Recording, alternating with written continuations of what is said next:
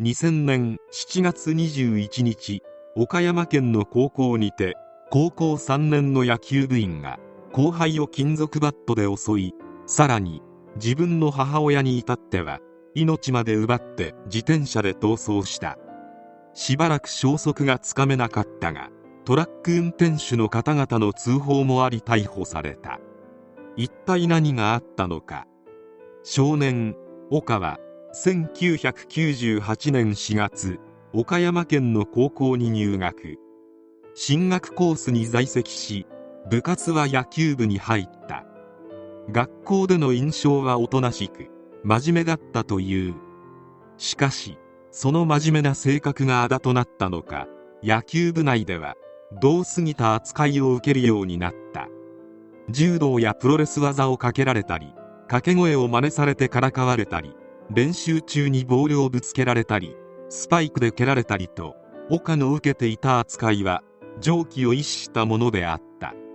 それも後輩からもからかわれており岡の屈辱は相当なものであったようである。2000年6月20日3年生が夏の大会に向けて丸刈りにしようと申し合わせみんな丸刈りにしたのであるが岡は部員たちに反発して丸刈りにしなかった。これに後輩は腹を立て3年生はみんな丸刈りにするのにお前はしないのかと岡に詰め寄った。準レギュラー選手だった岡と後輩部員とのレギュラーの座をめぐる確執があったこともありこうした不満が爆発したとみられる。この夜岡は日記に明日狩りを決行すると犯行予告とも取れる不気味な文章を書いている。計画自体はずっと前から練っていたのであろう。事件の約1ヶ月前架空の登場人物が後輩部員を成敗する内容の闇の狩人と題する小説を記している。そして6月21日野球部の練習は3時40分に始まるが岡は補習のため4時30分頃に遅れて参加。この時2年生部員が1年生に丸刈りにしろと声をかけていたのを見て逆上。突然2年生部員に後ろから金属バットで襲いかかった。岡はすぐに出て行こうとするがこれを制止しようとした他の3人も殴りつけた。殴られた12年生の4人のうち1人は頭部に怪我をして重傷他の3人も肩や腕などに怪我をした。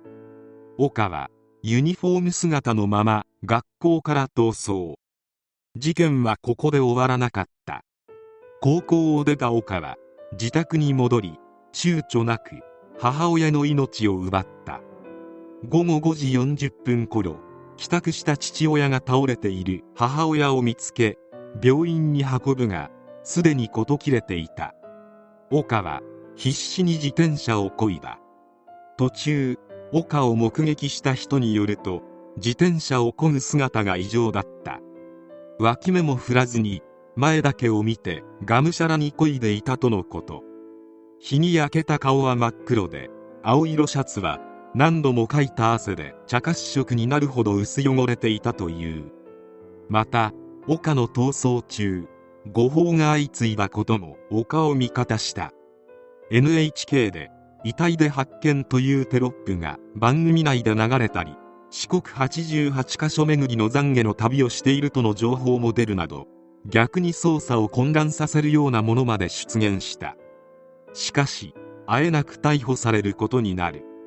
逮捕のきっかけは山形県内を走行していた同県酒田市内のトラック運転手の通報。運転手の携帯電話から警察に山形県の国道7号の秋田県境付近のバイパスで黒の自転車に乗った中学生風の男を見つけた。今は秋田方面に向かっているとの通報があった。さらに運転手は別の運転手が新潟で見かけたと話しており運転手仲間であれは岡山の事件で手配されている少年ではないかと噂になっていると話した。酒田署は県境付近で少年を捜索したが見つからず約30分後再び運転手に連絡を取ると仲間の無線から少年が県境を越えて秋田県久方町にいるようだと話したため秋田県警に通報。秋田県警の捜査員がこの日午後4時頃秋田県本庄市内で自転車の少年を発見。警察に任意同行した。少年は名前を聞かれると「はい」と答えその後自分から住所を話した。さらに指紋も一致したためそのまま逮捕。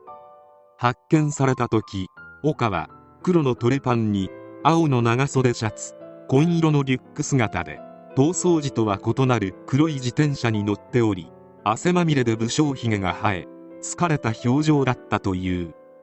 15日間の逃避行中岡は兵庫県西部付近から日本海側に抜け北陸地方を経由して東北地方を北上。自転車の走行距離は約 1000km にも上っていた。逮捕時の自転車は逃走時のものと違っており岡曰く途中で盗んだとのこと。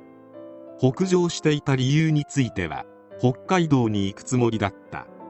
逮捕時に持っていたものは日記や現金約20万円。着替えのほか携帯用ゲーム機に複数のゲームソフトゲーム攻略本ポケモンカードなどであった。現金はあったが足がつくのを恐れてか宿には泊まらず橋の下のような人目につかないところで野宿していた。また逃避中も日記は欠かさず記していた。食料は主にコンビニやファーストフード店で調達し途中立ち寄った食堂で見たニュースで母親が亡くなっていたことを知ったという。後輩にからかわれていたことで後輩を襲った理由は分かっていたが母親の命を奪ったことは未だ謎だった。逮捕後岡の父親は息子は母親の期待をプレッシャーに感じていた。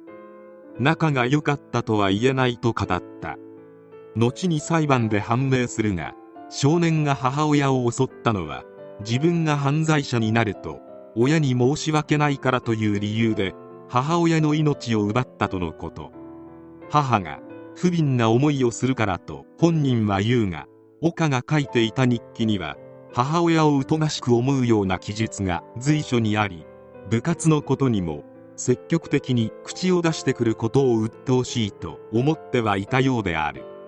さまざまな感情が入り混じって命まで奪ってしまったのであろう。そして判決であるが事件当時岡は17歳だったこともあり犯行は悪質とはいえ少年法が適用され家庭裁判所に送致された。火災にて岡少年は生活態度も真面目でこれまで非行歴もない。知的能力は高いが情緒性が未発達で円滑な対人関係を築く能力に乏しい。感情の表し方が増えてで人格に問題性があるとし長期の専門的教育が必要として特別少年院への送致が決定。期間は2年ないし2年半となった。父親は被害者や各関係者に深くお詫びし父親としてできる限りのことをしてやりたいと語っている。事件の影響は大きく岡の通っていた高校は夏の高校野球岡山県大会への出場時代。また岡が部内で過剰にからかわれているにもかかわらず学校調査でそういった事実はないと発表。しかし警察が捜査すると岡が受けていた仕打ちが明らかになりこれまでの発言を撤回するなど学校の対応も批判の対象になった。事件を起こす動機である。岡のされていた。屈辱的な行為の数々は。非難されるべきものであるし。その点については。岡に同情できる。しかし一線を越えてしまってはいけなかった。この事件は。複雑な高校生の心境を表した事例として。今も語られている。ここまではしなくとも。岡のように復讐したい。親に迷惑をかけたくないという気持ちは理解できる人もいると思う。もともと真面目な青年である。